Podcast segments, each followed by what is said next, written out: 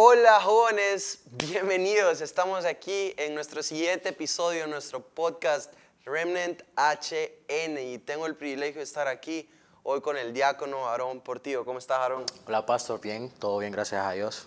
Gracias por la invitación. Y saludos a todos los jóvenes que están hoy escuchándonos por primera vez. Queremos recordarle que nos sigan en nuestras redes sociales, Facebook Remanente Escogido HN y Instagram RMNTHN, igual que en TikTok e incluso pronto hasta Twitter. Estamos teniendo este tiempo un podcast eh, corto, pero preciso y conciso, que nos está empoderando y la verdad que nos está desafiando a, muchas cosas. Eh, tuvimos el primero de la gracia con cicatrices, tuvimos el testimonio de Tavo, de un testimonio poderoso de cómo Dios lo pudo eh, liberar de, de una enfermedad mental, ¿no? De, de la esquizofrenia y, de tantas cosas y cómo Dios transformó su vida. Y pues Aarón es un líder también aquí de jóvenes en, en, en, la red de remanente. Y pues lo conozco hace muchos años y sé lo que Dios ha hecho en su vida y lo que Dios ha hecho a través de él. Por eso queremos dar inicio, Aarón, a este episodio. Eh, este episodio eh, va específicamente dirigido a todos aquellos que han tenido miedo de compartir de Jesús, que han tenido miedo de hablarle de Jesús o miedo incluso, eh, a veces yo pienso que a veces eh, todos en algún momento hemos enfrentado tal vez el miedo de que la gente eh, sepa que nosotros somos cristianos, porque por temor a que vean nuestras fallas, por temor a que nos conozcan en verdad y digan, ¿será ese cristiano? Y es que ser cristiano, ser seguidor de Jesús es, eso, es seguir a alguien y tratar de ser como Él y en ese proceso hablar de Él a otros a la medida que somos transformados. Eso es ser cristiano para mí. Yo sé que muchos tienen miedo, tienen pena de confesar que son cristianos, pero la palabra dice que no nos tenemos que avergonzar de eso. Así que, Aarón, contanos brevemente, Aarón, eh, un poco de tu historia. ¿Cómo conociste a Dios? Eh, ¿Cómo fue que Dios te transformó? ¿Cómo fue que Dios te salvó? ¿Cómo fue que eh, más allá de la religión, más allá de la tradición y más allá de escuchar, sí, Dios me ama, sí, Dios esto, Dios lo otro, ¿Cómo conociste personalmente a Jesús? Personalmente, pastor, fíjate que lo conocí en una celda. Eh, ¿Una celda? En una celda. Estaba, estaba enamorado ahí y pues me fui a hacer daño a propiedad privada. Cuando a mí me capturan la policía... Es tremendo, entonces. más o menos, más o menos. Eh, cuando a mí me capturan, me llevan para una posta de, de la Policía Nacional y ahí en, en esa posta, me acuerdo que yo estaba solo. Tuve la dicha, la gracia, la misericordia de Dios de estar solo y en esa misma posta yo escucho una voz que a mí me dice, Aaron, muchas oportunidades te he dado y esta es la última. Yo esa voz la escuché tres veces. La cuestión, lo raro que a mí me parecía en ese momento es que en esa celda no había nadie. La policía, los escoltas que estaban ahí dentro para revisar que estuvieran todos los que tenían presos, no estaban, estaba yo solo. Y cuando yo escucho esa voz, yo empiezo a sentir temor dentro de mí. Eso fue un miércoles, el domingo en la mañana yo no podía dormir. Yo estaba, eran las 5 de la mañana y yo estaba dando vueltas y vueltas en la cama para intentar dormir y no podía. Y me acuerdo que la reunión de aquí de la iglesia era a las 8 de la mañana. Y en una de esas dije, pues ni modo, ya estoy despierto, entonces me voy a ir. Dan, tanta insistencia de mi familia, de mi hermana, de que yo viniera a la iglesia, porque era tremendo, pastor. Yo tremendo, tremendo, mi corazón lleno de odio, rencor, eh, en el colegio a mí me expulsaron por hablar eh, y pelear con un profesor y aparte otras cosas más profundas que algún, pues en algún momento voy a tener la chance de contarles. Y resulta que me vine y el primer paso que yo doy aquí en la puerta de la iglesia, yo empiezo a llorar como un niño. Sentí un amor, un consuelo que no me sentía rechazado, no me sentía juzgado, no me sentía señalado. Y en, primero cuando entro empiezo a llorar. Y en ese momento me acuerdo que lo que estaba hablando papá era acerca del amor de Dios. Cuando ya eh, empiezo a sentir el amor de Dios, eh, papá hace el llamado y cuando menos lo eh, me doy cuenta, perdón, estoy al frente aceptando a Jesús. Y la persona que ora por mí, eres una persona que a mí me conocía cuando yo estaba en el colegio, o sea, era un exalumno del colegio en el que yo estaba. Entonces me dijo cosas que nadie sabía, me dio palabra de ciencia, Dios le había revelado palabra de ciencia para mi vida y ahí fue el momento en que yo decidí ya seguir a Jesús. Wow, o sea, que, wow, eso, es lo bonito, ¿no? Que, o sea, no, más allá de las palabras. Eh, hay, hay, un verso muy bueno en la Biblia que me encanta que, nuestra, que dice que nuestra fe no tiene que estar fundamentada en la sabiduría de hombres, sino en el poder de Dios. Y es, es, eso es tan cierto. Más allá de las palabras, el poder de Dios y, el poder de su amor nos cambia. Y, y, qué bueno está eso que imagínate en una celda pudiste escuchar la voz de Dios. Eh, y esa es una señal de que el corazón de Dios está buscando al necesitado, está buscando aquel que está en la celda, está buscando aquel que está en su cuarto depresivo, está buscando aquel que piensa que lo tiene todo pero se siente vacío. El amor de Dios está buscando y está presente en este mundo. Y hoy más que nunca, Aarón, eh, porque sabemos y tenemos la convicción y, y, la evidencia del mundo dice que Cristo, que Jesús viene pronto. Y los jóvenes no podemos ignorar esto. A los jóvenes nos gustan muchos temas acerca del amor, acerca de los noviazgos, acerca de eso. Y eso es algo bien importante, no lo menosprecio, no lo minusvaloro, pero sí creo que algo muy importante que tenemos que saber es que Jesús viene pronto y que Él espera de nosotros, primero, que seamos una iglesia sin arruga y sin mancha, como dice la palabra, jóvenes entregados y consagrados a Él, pero número dos, espera que seamos una iglesia, que estemos hablando de Jesús a otro, espera que seamos jóvenes, que estemos predicándole Jesús a nuestro vecino, al taxista que nos lleva, al que nos maneja, al que nos lleva a limpiar la casa, eh, eh, al amigo, al vecino, al primo, al, compañero, a todo el mundo tenemos que estar hablando de Jesús. Y en Mateo 24, yo creo que todos en algún momento hemos leído acerca de las señales del fin, las señales antes de que venga Jesús. Y Mateo 24 explica prácticamente lo que está pasando hoy en el mundo. Eh, Mateo 24, eh, usted lo puede encontrar en el verso 5, dice que oirán rumores de guerras, amenazas de guerras, pero dice que ahí no se dejen llevar por el pánico. Dice que estas cosas eh, no sucederán inmediatamente, sino que el fin vendrá después. Dice que una nación entrará en guerra con otra, veremos hambres, veremos terremotos. Yo te pregunto, ¿estamos viendo terremotos? Sí. Vimos un terremoto brutal en Haití, un terremoto que que casi deshizo esa nación. Vemos terremotos en Europa. Dice que habrá hambres, habrá rumores de guerra. Y dice también que muchos los arrestarán y los matarán. Yo vi un pastor en Canadá que hace poco eh, lo metieron a la cárcel solo por salir a predicar de Jesús. O sea, esto está sucediendo. Dice que el mundo nos odiará por ser seguidores de Jesús. Hoy creo que más que nunca hay una persecución a aquellos que tenemos valores cristianos y, el mundo, el sistema de este mundo, la agenda eh, eh, mundial de, y global de este mundo está viniendo en contra de nuestros valores cristianos. Dice aquí también que va a abundar el pecado en todas partes, eso está sucediendo. Dice aquí también que el amor de muchos se enfriará, está sucediendo.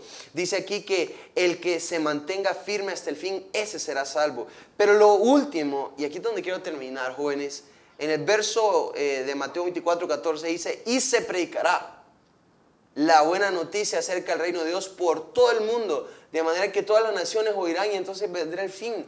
Entonces, si todas las cosas se están cumpliendo, significa que esto también, se tiene que cumplir. ¿Y de quién es la labor? Es de nosotros. Ok, Aaron, eh, Dios cambió tu vida, Dios te renovó, Dios te transformó, pero también puso en vos una pasión bien peculiar por el evangelismo. Y yo quiero que nos contés cuáles, cuáles algunas de las experiencias que has tenido hablando de Jesús, compartiendo Jesús y demostrando el poder de Dios a otros. ¿Y, por qué crees que algunos jóvenes tienen miedo, tienen temor? ¿Y cómo podemos vencer eso? Personalmente, Pastor, fíjate que una de las experiencias que a mí me marcó fue cuando me, cancelaron la matrícula de un colegio por hacer una liberación, predicándole a alguien de Jesús. Eh, ese día yo me acuerdo que sentí la urgencia por predicarle a un compañero que él vivía en uno de los barrios peligrosos de aquí de Tegucigalpa y él había hecho un pacto con Satanás. Entonces yo sentí la urgencia, yo solo tenía un mes de estar aquí en Cristo, solo tenía un mes, y yo sentí la urgencia de predicarle, le hablé de Jesús, le ministré el amor de Dios, pero cuando le estoy ministrando el amor de Dios, siento la inquietud de liberarlo. Cuando ya pasa todo eso, él acepta a Jesús en su corazón y a nosotros nos reúnen, era con otro compañero que él también me ayudaba para acercarme más a Dios. Y resulta que cuando estamos en, en, los baños, eso fue en los baños de la institución, del colegio donde yo estaba, llegó la directora, nos vio y al día siguiente sentaron a mis papás. Al día, ese mismo día me dijeron que ese era mi último año en ese colegio porque no podía estar más en ese lugar. Entonces, eso fue lo que a mí me apasionó a mí, en el corazón. En la Biblia dice que eh, en Hechos 17 dice que iban unos que preguntaban, ¿y estos quiénes son que trastornan el mundo? Cuando uno predica el Evangelio y uno entra en los pies de Cristo, uno se encuentra con Él, porque Él es el que nos busca, eh, enciende una pasión ferviente para que otros experimenten lo que nosotros experimentamos. Y eso fue lo que a mí me llamó la atención y me inquietó, o sea, me inyectó de un sentido de urgencia que fui a predicar en ese colegio y en ese año que a mí me cancelaron la matrícula, a partir de ahí yo dije, bueno, ya no voy a estar acá, pues por lo menos tengo que dejar un legado. Resulta que antes de salir de ese colegio, la directora, ella no creía en lo sobrenatural. Ella no creía en el poder de Dios, no creía en los milagros. Pero después de que pasó eso, me cancelan la matrícula y años después a mí me llaman y me dicen, venga a hablarles de Jesús. Y estuve en el colegio... ¿El lugar donde te expulsaron para hablar de Jesús? Correcto, ahí me llaman para llevar a predicar el Evangelio. He ido tres veces, me he parado frente a los alumnos, me he parado frente a los papás, incluso en una celebración nacional estaba el, el rector, el, el dueño del colegio, me pidieron que orara por él, que profetizara por él. Y hay algo bien peculiar, que en ese colegio es laico en ese colegio no permiten que les hable de Jesús o que les lleve a aceptar a Jesús. Y yo, pues Dios me dio la estrategia y en ese colegio aceptaron a Jesús. La mayoría de, jóvenes que estaban ahí aceptaron a Jesús. Y la segunda experiencia que a mí me marcó en el corazón fue que uno de los restaurantes de comida rápida de aquí de la ciudad fuimos a un evangelismo y en ese día había una noche benéfica y a mí me pegó pues la inquietud de ir y meterme porque yo miraba que todo el mundo estaba afuera. La cuestión está en que viene la gerente y me dice, baje, me agarró una silla, me puse en medio y me dice, eh, bájese de esa silla, me dice que a mí me van a regañar, me va a costar el trabajo. Mandaron a traer al guardia de ese lugar y el guardia a mí solo me decía, bájese de esa silla. Yo fui obediente, a mí me dijo, bájese de esa silla, no deje de predicar. Yo me bajé de la silla y empecé a predicar, a aceptar a Jesús, eh, perdón, a, a decir a las personas que aceptan a Jesús y el guardia me dice, sálgase.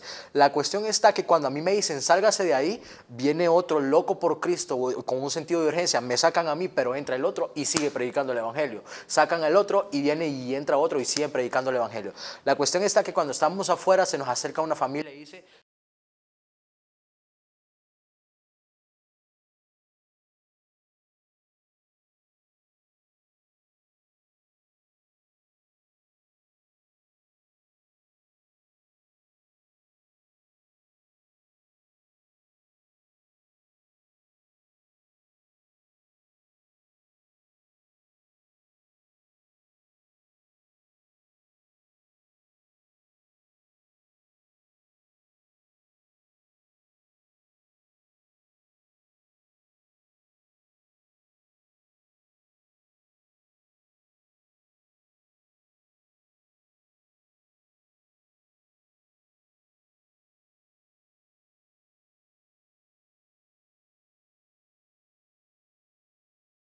Correcto. Y, es, más que todo, creo que ir más allá de, nuestro miedo y nuestro temor, saber que hay una urgencia, o sea, es prácticamente ir a, todo lado donde vayamos, saber que alguien está perdido, mm, alguien puede aparentar, lo podemos ver incluso en los actores y todo, cuántos actores sonríen, cuántos músicos famosos tienen toda la vida resuelta y, y se terminan suicidando terminan cometiendo errores. ¿Por qué? Porque probablemente nunca nadie se tomó el tiempo de hablarles de Jesús. Y así es cada vez que salimos, cada vez que vamos y hacemos algo.